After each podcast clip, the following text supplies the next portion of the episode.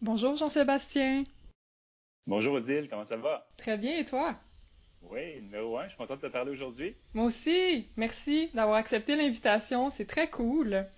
Donc, euh, pour nos auditeurs, je vais expliquer un peu comment je suis, tombée sur, toi. Donc, euh, Jean-Sébastien a un blog qui s'appelle Jeune retraité. Et euh, je faisais des recherches pour un autre travail, puis je suis tombée sur un article que tu as écrit sur les avantages d'être locataire versus propriétaire. Puis c'est comme ça que je suis arrivée sur ton blog, puis que j'ai découvert, c'est ça, le, frugalisme, questionner nos choix de consommation, comment est-ce qu'on peut épargner euh, pour, prendre, pour prendre notre retraite plus tôt. Et puis, euh, j'ai vraiment aimé le style de ton blog comme humoristique, mais un peu un, peu un humour grinçant en même temps. c'est un style qui, qui m'a plu. Donc, euh, bienvenue. Merci. Mais justement, mon blog se veut être le plus démocratique possible. Alors, je vise, j'espère rejoindre le plus grand nombre possible parce que les, finances, ça peut être tellement ennuyant, tellement plate. Puis moi, j'aimerais ça justement rendre, ça un peu plus sexy, puis euh, surtout pour les jeunes, leur faire réaliser que c'est, c'est l'argent, c'est pas tabou, c'est pas sale. Au contraire, c'est un outil exceptionnel pour euh, accomplir des objectifs, pour changer sa vie, pour euh, créer même. Alors, j'ai, le goût d'un peu de d'effacer les tabous qu'on a encore envers l'argent. Oui, ah ben merci. Puis oui, je, suis vraiment d'accord euh, avec toi. Je trouve que, en tout cas moi, l'éducation que j'ai eue, comme le cours d'économie que j'ai eu en secondaire 5, là, euh, c'était vraiment pas le genre de contenu que j'avais envie d'entendre. C'était vraiment, tu sais, one way aussi dans la façon de percevoir les choses. Puis c'est le fun justement que tu puisses diversifier avec ton, diversifier les points de vue, puis juste nous informer aussi sur ce qui est possible. Ce qui arrive, c'est souvent il n'y a pas d'objectifs qui sont associés aux finances sais, comme par exemple dans ton cours d'économie, je suis sûr qu'on t'a présenté les avantages de cotiser un REER, de cotiser au CELI, ouais. euh, de, dire qu'il fallait commencer maintenant dans l'espoir de peut-être prendre sa retraite à 65 ans. Mais pour un jeune, il n'y a rien d'excitant là-dedans. C'est au contraire, moi je pense que ça prend ça prend un objectif. Puis il faut, faut, avoir certains modèles aussi de, de, de modes de vie alternatifs.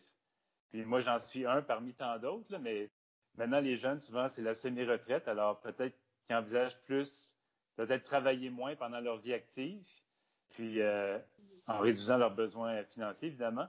Mais ça, ça leur permet de démarrer des projets, des entreprises, voyager, devenir nomade numérique. Alors, il y a toutes sortes d'hybrides de ça. Puis moi, c'est ça que j'ai envie de faire. J'ai le goût de proposer d'autres avenues que celle qui est, euh, qui est véhiculée partout dans les médias, euh, puis même à l'école, à la banque. c'est juste, je propose juste une autre, une option différente un peu. Ouais, ben merci, merci d'être là, tu sais, puis de l'offrir cette plateforme-là, parce qu'évidemment, tu sais, c'est encore un message qui est à contre-courant, c'est ça, de qu'est-ce qu'on entend, fait que c'est généreux. Merci. Puis justement, ça m'amenait à une des questions que j'avais notées qui était, tu sais, on parle quand on est jeune, tout ça. Est-ce qu'il y a eu, est-ce que tu te souviens comment ta prise de conscience s'est faite justement que que, le modèle qui était proposé te convenait plus ou moins, que tu étais comme Hey, moi, c'est pas de même que j'ai le goût de vivre ma vie. Y a-tu comme une succession d'événements? Comment, comment ça s'est placé pour toi? Euh, moi, c'est vraiment, ça s'est fait graduellement. Le premier élément déclencheur, c'est quand j'ai rencontré ma blonde actuelle, elle qui était déjà une frugaliste avant que ce soit la mode.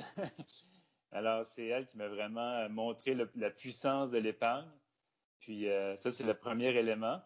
Ensuite, mon beau-père a été très malade. Ça, a été peut-être un deuxième déclic pour nous.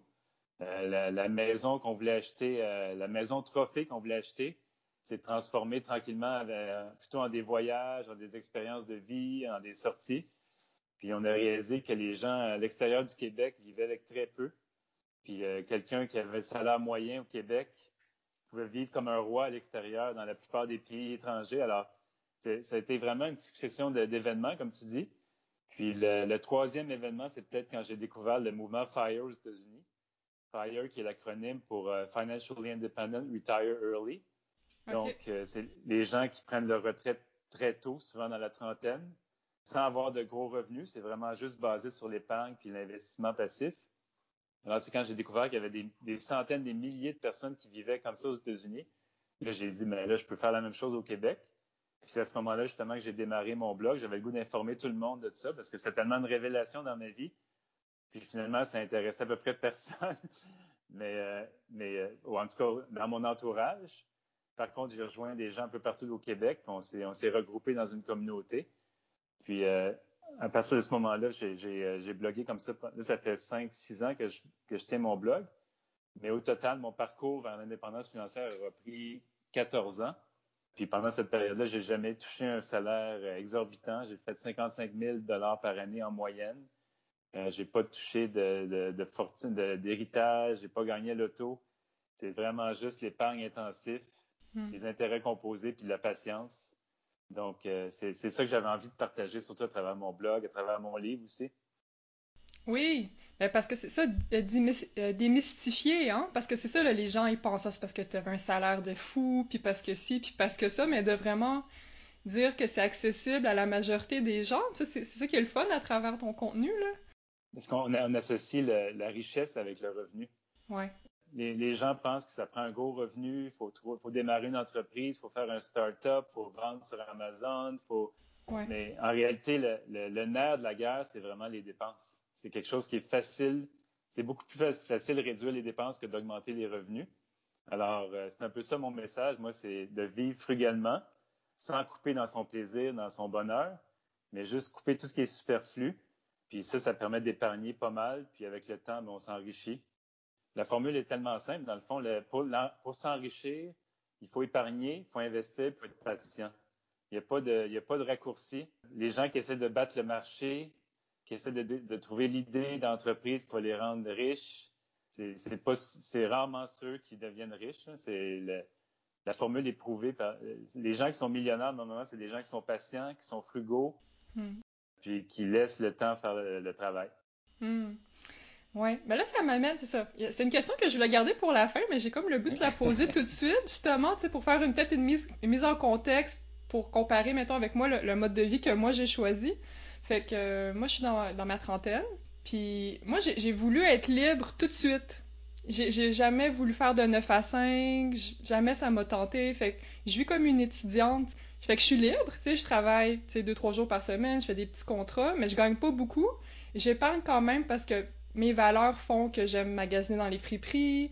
J'aime, c'est ça, je crois aussi dans les plaisirs simples, mais tu sais, en termes d'argent, là, je, je peux pas épargner tant que ça parce que je gagne juste pour, pour, pour aller d'un mois à l'autre. Puis jusqu'à maintenant, tu sais, ça, ça, ça m'a convenu, mais là, bon, c'est ça, là, je vois que la quarantaine, la cinquantaine approche, tout ça. Fait que, fait que, que, fait que ma question, c'est est-ce que quand on fait le choix d'être frugaliste puis d'embarquer dans ce mouvement-là, est-ce qu'il faut aussi accepter le fait qu'on va jouer la game, qu'on va faire le mouton, qu'on va le faire sur 9 à 5 pendant peut-être 10-15 ans, tu sais, quelqu'un comme moi là, qui veut être libre dès le début, comme comment je, où est-ce que je me situerais là-dedans? Mais je pense justement la, la règle pour être frugaliste, c'est qu'il n'y a pas de règle. OK, bon, j'aime, ça en partant. c'est justement, c'est, un, une philosophie qui va à contre-courant. Alors, si on faisait tous la même chose, ben, ça serait it defeats the purpose, comme on dit en anglais, ça serait, ça serait contre euh, l'idée même de, du frugalisme.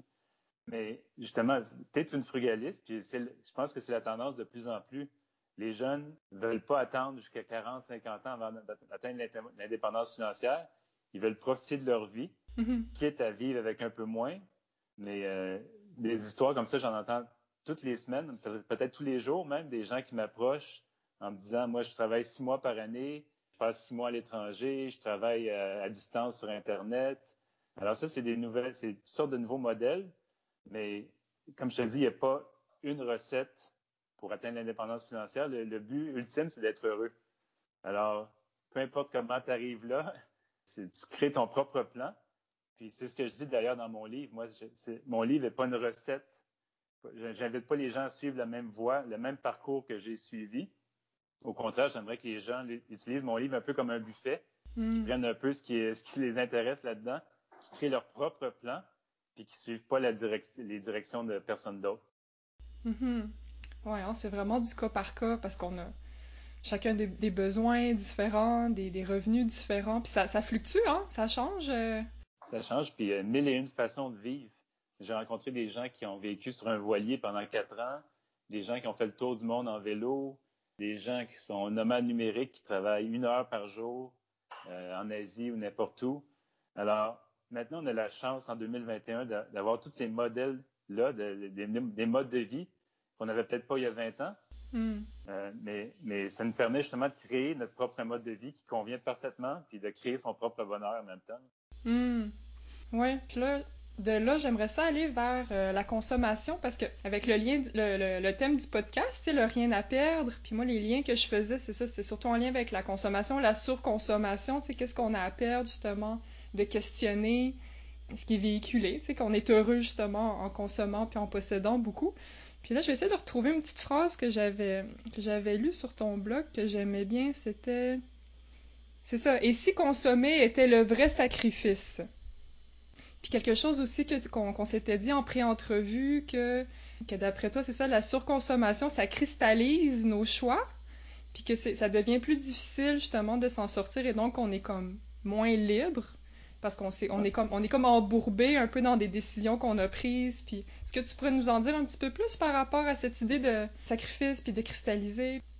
Ben, euh, premièrement, je pense que le, coût de renonciation, c'est le concept le plus puissant en finance. Coût de renonciation qui veut dire le, coût auquel on renonce quand on fait une dépense, dans, le cas du frugalisme. Alors, si par exemple tu décides de t'acheter un café tous les jours au Tim Hortons à 5 dollars, au bout de 10 ans, si tu avais investi le même montant, tu renonces à 10 000 de fonds de liberté que tu aurais pu avoir. Hmm. Alors, je pense que la première étape, c'est de penser chaque dépense en termes de coût de renonciation. Par exemple, d'acheter une auto neuve qui coûte en moyenne 8 000 par année. Ça, la plupart des gens n'en prennent pas conscience, mais c'est des faits, c'est des statistiques au Québec. Donc, il faut prendre conscience qu'on dépense 8 000 par année. Donc, on renonce à beaucoup. Pour le même montant, on pourrait soit se déplacer en transport en commun. On pourrait acheter une voiture usagée qui en coûte 2-3 000. Puis le 5, le 5 000 de différence par année. Mais ça, pour moi, c'est plusieurs semaines de voyage euh, à travers le monde. Ça peut être euh, ça peut être de vivre des expériences, ça peut être de, en tout cas, peu importe ce, qu'on veut faire avec notre argent, mais chaque dépense, quand on dépense quelque chose, on renonce à autre chose. Donc, c'est ça l'essence pour moi de la première chose. Deuxième chose, quand on consomme, mais les gens, c'est sûr qu'ils achètent toujours le maximum. Alors, quand on achète une maison, ben, on va à la banque, on demande c'est quoi le prêt maximum que je peux aller chercher. On achète la plus grande maison qu'on a la capacité financière de se payer. Euh, l'auto, c'est la même chose. On arrive chez le concessionnaire, le, vendeur va nous demander c'est quoi votre budget maximum par mois. Hmm. Après ça, on va, acheter le, on va aller chercher le paiement maximum qu'on est capable de payer. Donc, c'est toujours le maximum. Puis ensuite de ça, on a une immense maison. Donc ça, ça entraîne beaucoup d'autres dépenses. Ça prend une tondeuse, ça prend toutes sortes de bébelles. Puis là, on remplit la maison de bébelles. Puis on devient prisonnier de ça parce que là, après ça, on peut plus passer la fin de semaine, on peut plus faire ce qu'on veut parce qu'on on doit couper le gazon, on doit entretenir, on doit euh, payer pour entretenir tout ce matériel-là. Donc ça, c'est, selon moi, ça devient comme une prison dorée dans le sens qu'on devient prisonnier, on travaille pour payer du matériel, donc on devient on devient esclave de son matériel dans un sens. Puis c'est un peu ça mon message aussi. Moi, je, vis plus de façon minimaliste. Donc, j'ai peu d'objets, mais les objets que j'achète sont de qualité, puis ils répondent vraiment à un besoin pour moi, puis ils m'apportent vraiment quelque chose dans ma vie. Alors, pour moi, d'avoir le moins possible, ça, ça, me fait aussi sentir un peu plus léger. Ça me permet de voyager, de ne pas être attaché à mon matériel, puis de, au, final d'être plus libre. Ouais. Mais tu sais, en t'écoutant parler, là, ça me fait penser à. En fait, le monde, ils ont vraiment de la misère à, définir c'est quoi leurs vrais besoins. Tu sais, on a de la difficulté à ressentir puis à connecter. Voyons, j'en ai-tu besoin de cette maison-là? J'en ai-tu besoin de cette voiture-là? Puis ça, c'est comme. C'est ça qui est en dessous. Fait que je me demande, tu sais, comment est-ce qu'on pourrait aider les gens? Ben bon, il y a, la pleine conscience, tu sais, bon, toutes plein de façons de connecter, mais c'est c'est ça que je... les racines, là, ouais. Oui, je pense que pour séparer les, besoins des désirs, premièrement, ça prend, faut, faut, se comprendre nous-mêmes. Il hmm. euh, faut être très autocritique, ce que pas tout le monde a comme aptitude non plus. Mais une fois qu'on a compris aussi, le, on a un, objectif de vie. Euh, si par exemple ton objectif c'était de dire dans deux ans, ben, je veux travailler à temps partiel ou je veux travailler seulement six mois par année, puis pouvoir pendant les autres six mois euh, voyager ou quoi que ce soit, ben là, tu as un objectif concret. Puis à partir de ce moment-là, c'est facile d'éliminer toutes les dépenses qui sont superflues. Mais quand tu fais juste vivre d'une paix à l'autre, puis tu dis, ben là, tant que j'arrive, la vie est belle, ben là, c'est sûr que c'est difficile d'épargner. On est sollicité entre 3 4 000 fois par jour, je pense, de messages publicitaires. Puis consommer, c'est la chose la plus facile à faire au monde. Qu'on ait de l'argent ou non, ça prend juste une carte de crédit, puis on peut acheter à toute heure de la journée, n'importe quand, même quand on n'a pas d'argent. Alors, c'est la chose la plus facile, mais justement, d'être frugaliste, c'est d'être un peu, un peu rebelle à ce niveau-là, dans le sens que, c'est-à-dire, euh, selon moi, l'acte ultime de rébellion, c'est de ne de, pas consommer, justement. Parce que c'est tellement facile de faire. Toute la société est bâtie autour de ça. Puis d'aller comme toi à la friperie pour s'acheter des vêtements. Mais ça, pour moi, c'est l'acte ultime de rébellion. C'est pas de c'est pas de porter un t-shirt du Che ou de, ou de ou de porter des vans parce que ça fait ça fait rebelle, mais au contraire, c'est de, résister à ça puis de, trouver d'autres des options, d'autres options réparer, recycler, réutiliser. Alors ça, c'est ça, c'est l'essence du frugalisme. Mm-hmm. Mais tu sais, moi, j'aime ça, j'aime ça aller chercher mes choses à la friperie. Ouais, j'ai l'impression que je fais partie comme d'une communauté de monde qui pense comme moi, puis je trouve que c'est c'est vraiment satisfaisant, justement, plus que d'aller magasiner au centre-ville. Mais qu'est-ce que j'allais dire pendant que tu parlais? Ouais, nos vrais besoins, se concentrer. Ah oui, c'est ça. Mais ce que je remarque dans mon entourage, justement, je trouve qu'il y, y, a beaucoup de gens qui ont un manque de vision, justement, pour le moyen, le long terme. Justement, comme tu dis, c'est tellement facile de juste consommer au quotidien, d'une paye à l'autre. Puis c'est ça, je sais pas si on, manque de vision, tu sais, comment, quel genre de mode de vie on veut, on veut vivre, euh, les objectifs à long terme. Parce que je pense à une amie en particulier en ce moment qui, qui a un, travail qu'elle aime pas, elle fait beaucoup d'argent, mais elle, n'est est pas heureuse, mais au fil des années, c'est ça, c'est comme habituée hein, à consommer, puis à commander de la bouffe, puis à avoir son petit café, puis acheter ci, puis acheter ça, puis Là, on dirait que là, OK, je veux plus mon travail, est-ce que je suis prête à descendre mon salaire? Comme, c'est comme si toute sa notion de valeur, tout, tout ça change, là. Le, plus surprenant, c'est qu'il y a des gens que je rencontre qui sont gestionnaires, qui gèrent des grosses équipes, des gros budgets, puis euh, c'est des gens assez importants, haut placés, mais ils n'ont aucune compréhension de leurs finances personnelles. on leur pose la question combien tu dépenses par année? La plupart des gens ne peuvent pas répondre. C'est quoi ton budget restaurant? C'est quoi ton budget? Combien ton, ton auto Le courriel de ton auto annuel? Il y a très peu de gens qui peuvent répondre à ça. Hmm. Euh, c'est quoi ton actif net? Combien tu vaux? Euh, quelles, sont, quelles sont tes dettes? Alors, tout ça, c'est des, des, questions vraiment de base. Mais il y a très peu de gens, même les gens qui sont gestionnaires, même les gens qui travaillent dans des banques, n'arrivent pas à répondre à ces questions-là. Hmm. Donc, puis moi, je compare la, vie personnelle, les finances à une entreprise. Je pense qu'on devrait gérer, gérer sa vie comme on gère une entreprise c'est-à-dire d'avoir des objectifs, d'avoir une vision, d'avoir une mission. imagine si Elon Musk arrivait devant ses actionnaires et disait, ben là, ce mois-ci, on arrive, donc on n'est on pas encore dans, ben, ils sont dans le rouge, mais on, survit, on a assez, on a assez d'investissements pour survivre, pour payer vos salaires, fait que la vie, il n'y a pas de problème, la vie est belle. Mais en, réalité, réalité, c'est pas ça. Les, grands gestionnaires d'entreprise ont des visions, ils ont des missions qui sont beaucoup plus long terme, qui sont beaucoup plus emballantes, qui sont beaucoup plus stimulantes. Puis à partir du moment qu'on a ça pour sa vie personnelle, mais ben, je pense que c'est ça le point tournant, c'est ça qui change tout. En tout cas, dans ma vie, quand j'ai commencé à avoir des objectifs comme ça, des, visions de moi où je me voyais dans 10 ans, mais ben, c'est là que l'épargne a été tellement plus facile. Investir, ça a été tellement plus facile. Faire mon rapport d'impôt, ça a été tellement plus facile. Tout devient plus facile parce que tu as un objectif, puis toutes ces étapes-là pour s'y rendre, ben, ça devient juste sans effort. Hein. Ça devient juste. Ouais. Ouais. Ah, j'aime ça. Là, ça me fait penser, mettons, ça, il y a une couple d'années, j'ai décidé que je voulais aller en Australie faire un, PVT, là, vacances-travail. Puis justement, j'avais besoin d'un montant pour partir. Puis justement, c'était clair, là. Moi, t'es telle année, 2017, je pars. Puis justement, tous mes petits choix, c'est de dire non à un restaurant ou de dire non à quelque chose, ça devenait tellement aligné puis simple. Puis, euh, ah oui, c'est ça. Hein. je pense que dans ton blog, tu, dis d'être le PDG de sa vie, hein? C'est l'idée de reprendre son pouvoir. C'est ça, c'est pas, pas moi qui ai inventé le concept, ça existe depuis des années dans plein de livres, mais c'est un dénominateur commun. Les gens qui ont atteint des choses, qui ont atteint des objectifs hors normes, ont tous suivi cette recette-là. Faut, faut, ça prend une vision, une mission, juste de prendre un bout de papier, dire où tu te vois dans 10 ans, qu'est-ce qui t'allume dans la vie, qu'est-ce qui te motive. Ça, c'est le point de départ. Puis c'est pas compliqué, ça prend cinq minutes. Puis euh, selon moi, en tout cas, c'est, je pense, le, le facteur le plus important pour atteindre des objectifs comme ça, c'est de, le garder toujours en tête. Il y a des gens qui mettent un peu une, saveur un peu ésotérique à ça. je ne sais pas si tu as lu le, livre Le Secret.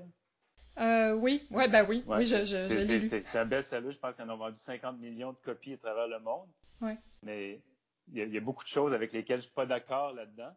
Ça devient un peu comme de la magie. Les gens écrivent quelque chose, ça devient euh, réalité comme par miracle. Mais pour moi, c'est pas ça, c'est pas comme ça que ça fonctionne. Mais il reste que le pouvoir de l'esprit, le pouvoir de la motivation, je pense que c'est tellement fort.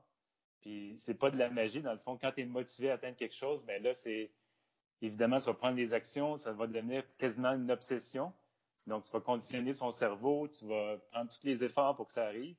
Alors c'est pour moi c'est ça le point de départ de, à peu près tous les projets, c'est de devenir PDG de sa vie, euh, de documenter son budget, son actif net, sa vision, sa mission comme une entreprise.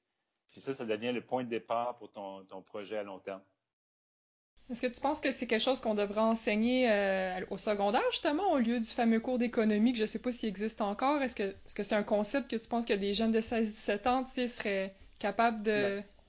Je sais qu'il y a un nouveau cours d'économie qui est en, en voie d'être, je ne sais pas s'il est déjà appliqué, mais c'est sûr qu'il faut apprendre les bases. C'est qu'il faut que les gens, la plupart des gens ne comprennent même pas c'est quoi un CELI.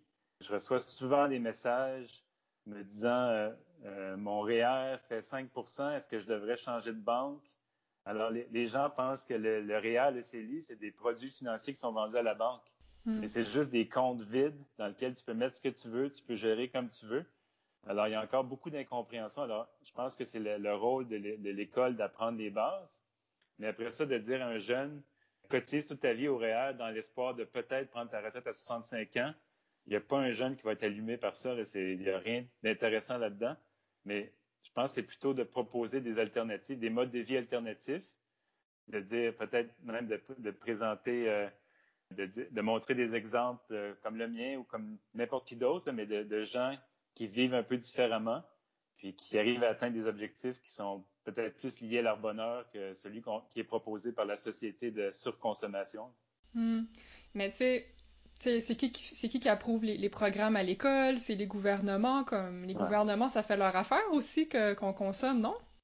Ben, c'est ça, le, frugalisme, ça fait pas l'affaire à grand monde, dans le fond. C'est, c'est ça. parce que, parce que la, façon qu'on consomme présentement, ça, bénéficie à tout le monde sauf à nous-mêmes, dans le fond. quand tu vas à la banque, tu achètes des fonds communs de placement, ben, la banque va faire 2-3% de frais de gestion. Quand tu contractes une hypothèque, ben là, ils vont faire de l'argent encore si tu laisses des, liquidités dans ton compte de banque, eux vont utiliser ça pour comme levier pour investir ailleurs, pour faire de l'argent sur ton dos. Euh, les gouvernements, évidemment, visent la croissance économique. Donc, il faut consommer de toujours plus. Hmm. Euh, toutes les entreprises au monde visent, à aller chercher ton argent, même si leur mission, c'est leur vision d'entreprise, c'est rarement ça. Mais dans les faits, une entreprise privée doit maximiser ses profits. Donc, ils veulent aller chercher le maximum d'argent de toi à long terme. Donc, tout le système est construit pour qu'on dépense au-dessus de nos moyens, même qu'on s'endette pour le faire. Alors, c'est sûr que ça arrange personne, mais je pense qu'à un certain point, il va falloir changer de quelque chose. notre mode de vie actuel n'est pas viable. Puis je pense que les, jeunes, surtout, en prennent conscience, autant au niveau environnemental qu'économique. Ce qu'on fait présentement ne durera pas longtemps encore. Alors, c'est pas viable. Il va falloir changer quelque chose à un moment donné. Puis selon moi, le frugalisme, ça fait partie de la solution. Au lieu d'avoir des plus grosses poubelles, des plus gros bacs de recyclage, de faire du compost, à la base, pour réduire notre consommation, c'est évident, ça crève les yeux. Hmm. Donc, je pense que c'est juste une question de temps avant que peut-être le gouvernement s'en rende compte, ou tout le monde, la, population en général s'en rende compte. Puis, euh, entre-temps, ça, c'est d'éduquer. Moi, j'ai humblement, j'ai écrit un livre là-dessus, peut-être pour lancer l'idée. Il y, en a, plusieurs autres qui l'ont fait aussi. Il y a des blogs, il y a des podcasts comme le tien. Alors, je pense qu'il y a vraiment une vague. On est au début d'un mouvement. Puis, euh, je pense que c'est juste une question de temps avant que les gens en prennent conscience et que ça devienne euh, mainstream. Ben, je suis d'accord avec toi que, ma génération puis les plus jeunes, je vois déjà qu'on valorise plus les expériences que les bébelles. Fait que déjà, on le sent, mais, mais on est encore beaucoup là-dedans aussi. Je pense à mon cousin de 18 ans, tu sais, qui dépense des fortunes pour ses, ses espadrilles, comme, tu sais. Il est comme capable de il est comme capable de comprendre que ce qu'il vit avec ses amis, il valorise ça, mais il va quand même s'acheter des trucs de marque.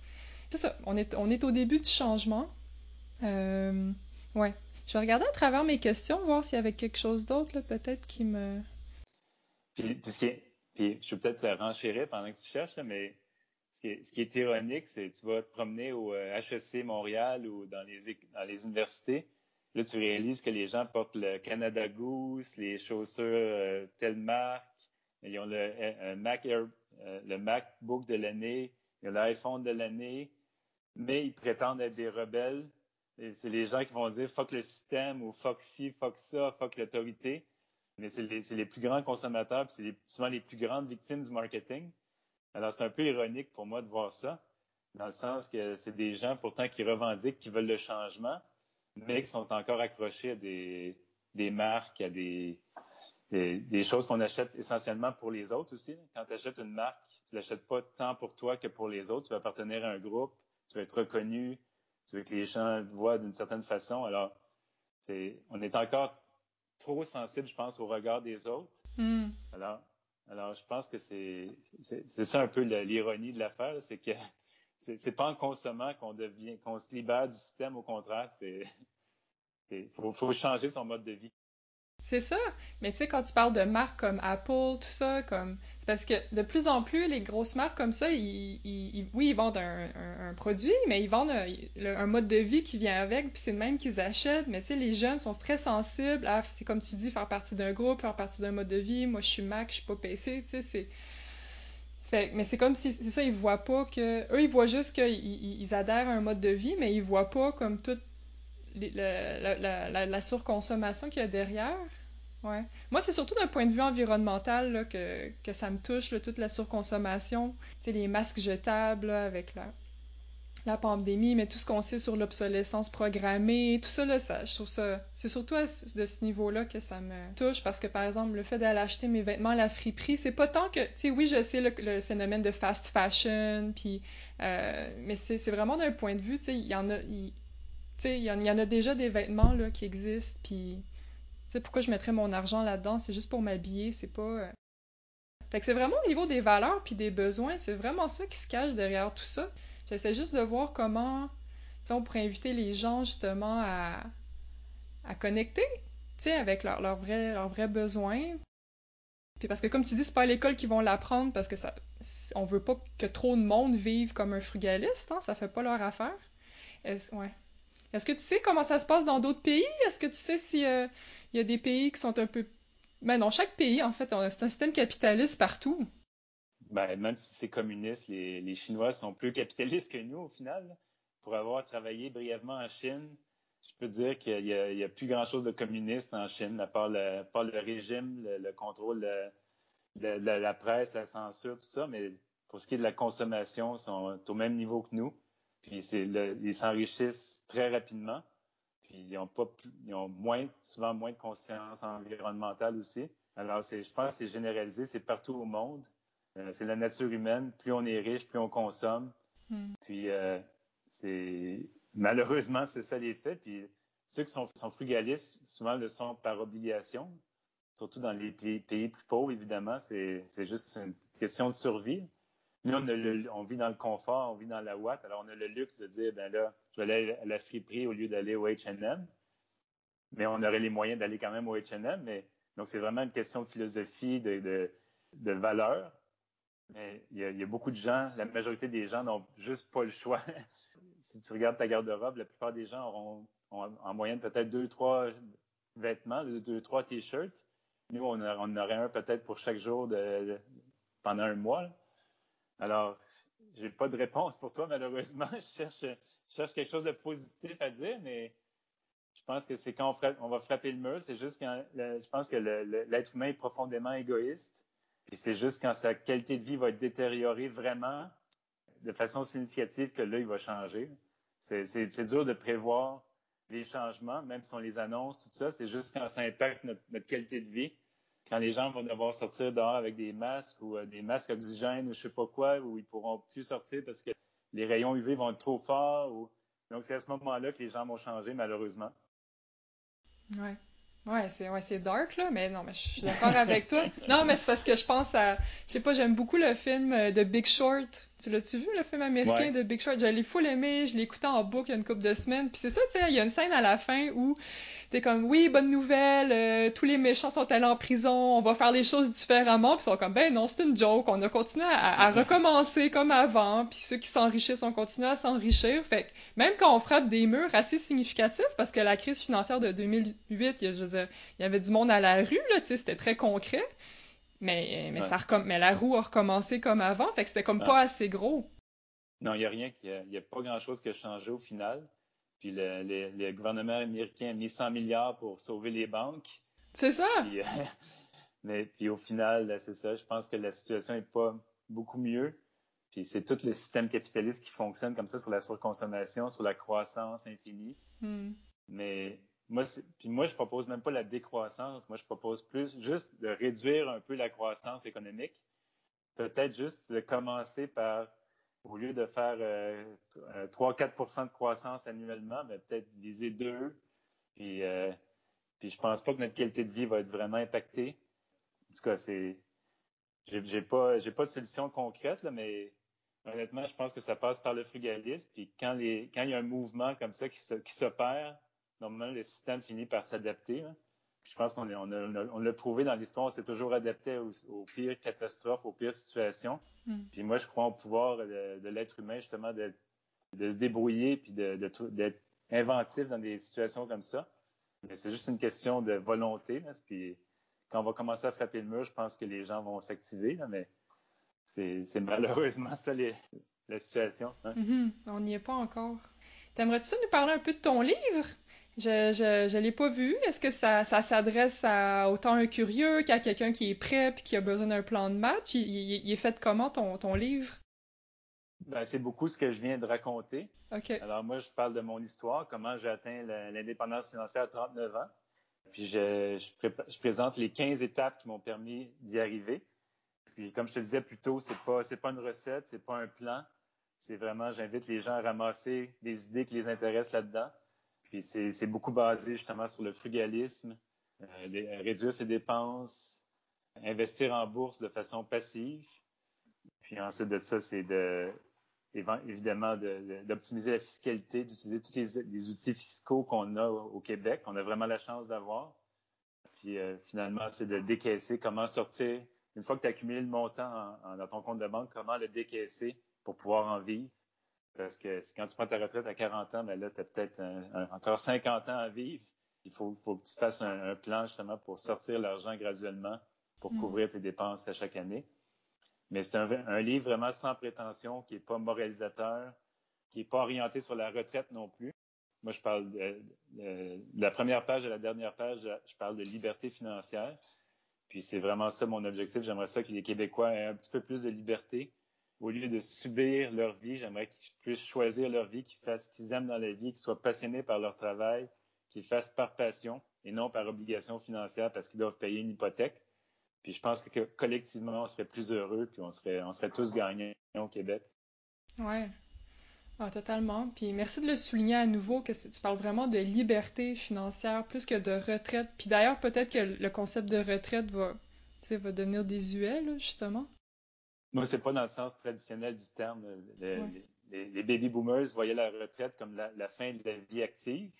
Mais moi, je parle vraiment de la retraite dans le sens du retrait du monde corporatif, du 9 à 5, du métro, boulot, dodo, pour vraiment être pas ben, quasiment travailleur autonome, entrepreneur, on peut l'appeler comme on veut, mais d'être maître de son temps, de pouvoir faire participer au projet qui nous intéresse sans avoir l'obligation de générer de revenus. Par exemple, moi, je fais du bénévolat, euh, je tiens mon blog, jeuneretraite.ca. J'ai écrit un livre. On prend soin de ma, belle-sœur qui est autiste. Alors, on fait beaucoup d'activités qui sont pas payantes, mais qui nous apportent beaucoup. Puis, je pense que c'est ça. Je pense, comme je disais, collectivement, je pense qu'on serait gagnant s'il y a plus de gens qui vivaient comme ça, justement. Ah, je suis tellement d'accord, là. Justement, tu sais, ce concept qu'on peut se réaliser ailleurs que dans notre job, puis, tu vois, ça, c'est quelque chose que, bon, je suis encore un peu en train de démêler ça parce que, c'est ça, moi, je viens du milieu culturel, événementiel, tout ça. Fait que, tu sais, donner du temps, là, j'en ai donné, tu sais, contre la visibilité qui venait jamais. Ou parce que c'est ça, j'aime bien travailler avec des organismes communautaires qui ont pas d'argent, mais qui ont des belles valeurs. Tu sais, c'est là que, que je me sens à ma place. Mais à un moment donné, j'étais comme, ben Odile, c'est parce qu'il faut que tu manges, là. Tu sais, fait que ça a toujours été, je me réalise, je me sens, je me sens utile, je me couche le soir, je suis contente, mais il y avait souvent ça, ben là, c'est parce que je, tu sais, j'ai besoin d'argent. Fait que je, suis encore dans ce débat-là, mais tu sais, vraiment, au niveau de la réalisation de soi, c'était là. Fait que là, je suis comme dans un défi de voir comment est-ce que je peux avoir le même feeling, mais avec un revenu. Fait que c'est ça, je suis en train de naviguer ça. Mais, euh, mais ça, je trouve que c'est... Mais ça, on le dit aussi parce que, tu sais, j'essaie de devenir... Ben, j'essaie. Je suis entrepreneur, je fais des démarches pour avoir des revenus autonomes. Tu sais, il y a tout ce, ce débat aussi, tu sais, que on peut, il y a des gens qui ont leur passion, c'est la fin de semaine, non? Ils vont se réaliser, ils vont avoir leur passion la fin de semaine à travers un hobby ou un bénévolat, puis ils ont leur, leur job, tu sais, ils ont des revenus. Puis en, entrepreneuriat, on parle plutôt de tout, tout relier ensemble, tu sais, ce que, ce que t'aimes, ce que t'es bon, où est l'argent, comment t'es utile, tu sais, c'est tout, tout pogné ensemble. Fait que là, ça, ça devient un peu plus complexe, là, parce que justement, là, j'ai pas trouvé encore c'était quoi ça, le centre qui englobe tout. Toi, qu'est-ce que. Ouais, bon, là, tu nous l'as dit, tu te sens ben, Oui, vas-y, je te coupe. Vas-y. non, c'est moi qui te coupe, excuse-moi. Mais moi, si c'était à refaire, maintenant que je sais que j'ai pas besoin de beaucoup d'argent pour vivre, c'est par exemple un frugaliste qui aurait besoin de 15 000 par année pour vivre, qui est souvent le cas dans la plupart des blogueurs, même aux États-Unis. Alors, alors tu dis, tu, vas à l'inverse. Au lieu de dire c'est quoi l'emploi que, que, je rêve de faire, etc., tu dis, tu parles du 15 000 tu dis c'est quoi l'emploi le plus cool, l'emploi de montant le plus cool qui, pourrait me permettre d'atteindre ce revenu-là? Hmm. Alors, si c'était à refaire pour moi, probablement qu'à 25 ans, au lieu d'épargner intensivement pendant 14 ans pour, atteindre, l'indépendance financière, peut-être que je serais en mode semi-retraite toute ma carrière. Puis peut-être que euh, j'aurais démarré un petit projet web sur un sujet qui m'intéresse, qui, qui, arrive à générer 15 000 par année, c'est possible il y a plusieurs modèles d'affaires qui permettent de le faire parce que c'est pas rien d'extraordinaire. Puis euh, ça me permettrait de voyager, travailler quelques jours par semaine, de faire quelque chose que j'aime. Puis donc, je pense que maintenant, c'est possible de déterminer c'est quoi ton budget nécessaire, puis de greffer hmm. un emploi qui va autour de ça, non, non l'inverse. Pour nos parents, c'était l'emploi qui passait en premier. Puis tout le reste, ton statut social, le quartier où tu vivais, la maison, l'auto que tu conduisais, dépendait de ton, de ton travail. Mais maintenant, je pense que c'est l'inverse. Je pense qu'on on peut vivre avec très peu, puis on peut, on, peut, on peut arriver à bâtir quelque chose autour de ça.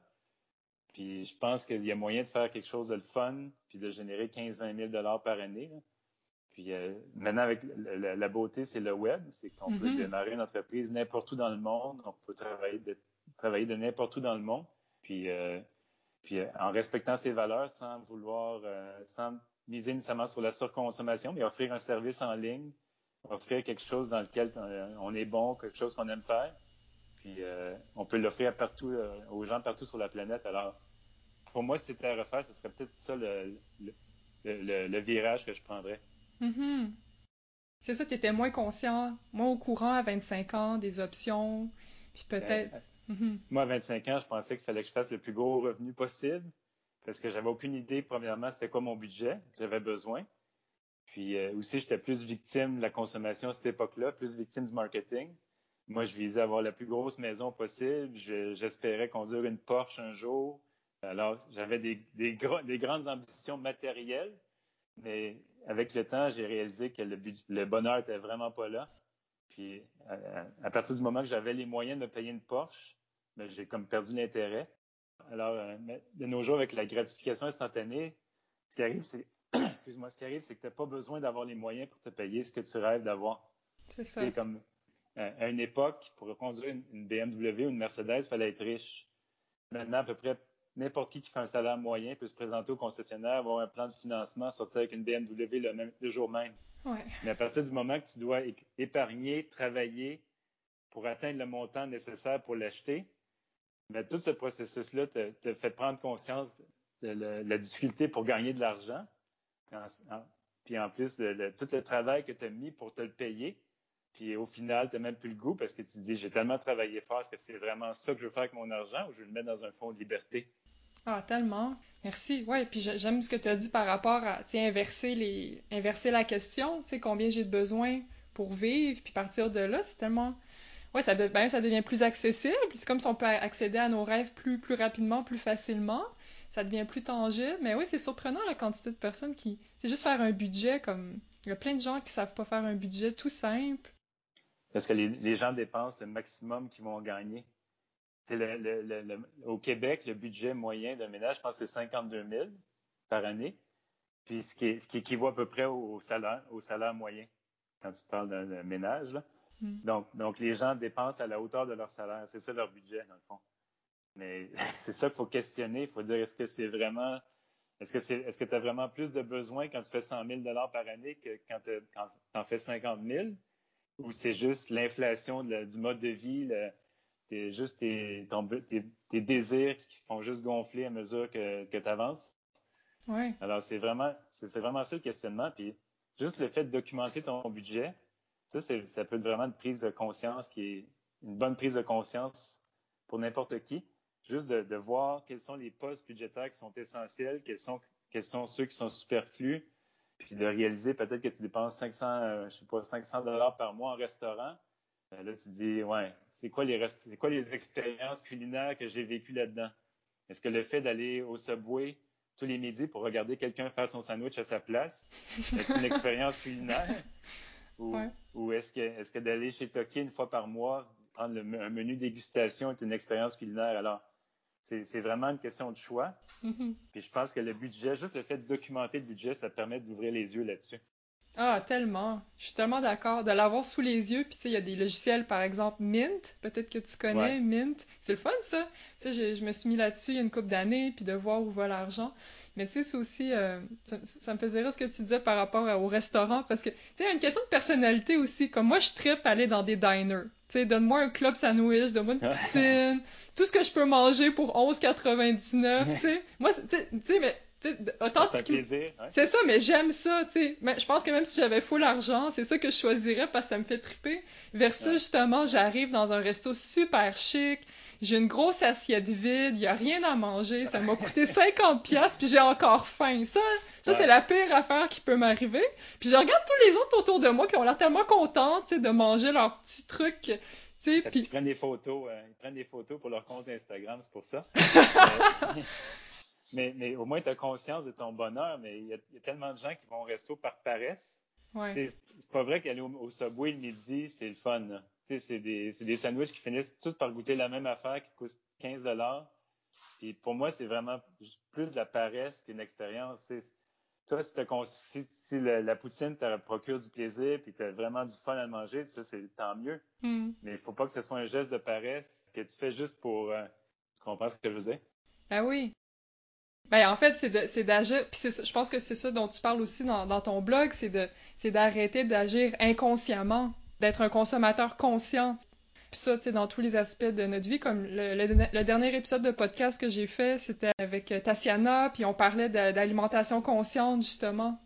Tu sais, pourquoi est-ce que je suis en train de manger telle affaire? C'est parce que là, je suis stressée ou c'est parce que là, j'ai faim, tu sais? Puis de juste être conscient tout le temps. OK, là, je vais acheter ça. Pourquoi est-ce que j'essaie? Pourquoi je vais acheter ça?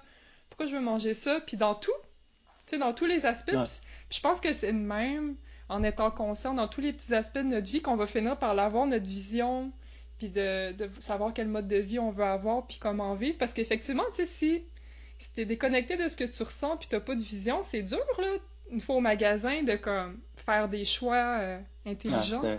c'est un, excellent point que tu apportes. Je pense que tu as, mis le doigt dessus parce que c'est vraiment la, la, consommation ostentatoire, le fait de s'acheter euh, la, la, Audi S5 de l'année. Est-ce que c'est. Il faut, faut, gratter un peu. C'est quoi que ça nous apporte vraiment? Euh, je pense qu'il y a très peu de gens qui ont la lucidité puis l'introspection pour vraiment aller gratter là, mais est-ce qu'on le fait pour euh, l'apparence? Est-ce qu'on le fait pour impressionner son voisin? Est-ce qu'on le fait pour se donner un look? Est-ce qu'on le fait... Mm-hmm. si, on y pense vraiment sérieusement, on va réaliser peut-être qu'on a des vides à combler ailleurs, puis qu'on les, on les remplit par du matériel. Exact. Ah, 100%. Puis justement, ben moi aussi, je suis dans une démarche de désencombrement, ben moi, ce que j'appelle le désencombrement holistique, là, fait que, faire du Marie Kondo, mais dans, dans tous les aspects de ta vie. Puis c'est ça que je suis en train de remarquer, parce que, tu sais, j'avais pas énormément de cossins, mais, tu sais, j'avais des choses qui me servent à rien. Puis plus je débarrasse, plus mon environnement est, est, est, plus vide, plus je me sens abondante. Tu sais, versus justement celui qui va s'acheter la voiture hyper chère, qui sait pas trop pourquoi il se sent vraiment. Lui, il va-tu vraiment se sentir plus abondant? Comment on dirait qu'aller à la friperie, manger ma poutine, puis juste se débarrasser de mes cossins, on dirait que je me sens plus riche. Puis, ça occupe une partie de ton cerveau. Je pense que chaque possession matérielle que tu as, je pense que ça occupe ton cerveau parce que justement, celui qui a une, une Audi de l'année, mais là, il a, passé devant puis il a vu qu'il y avait une égratigneuse sur la porte.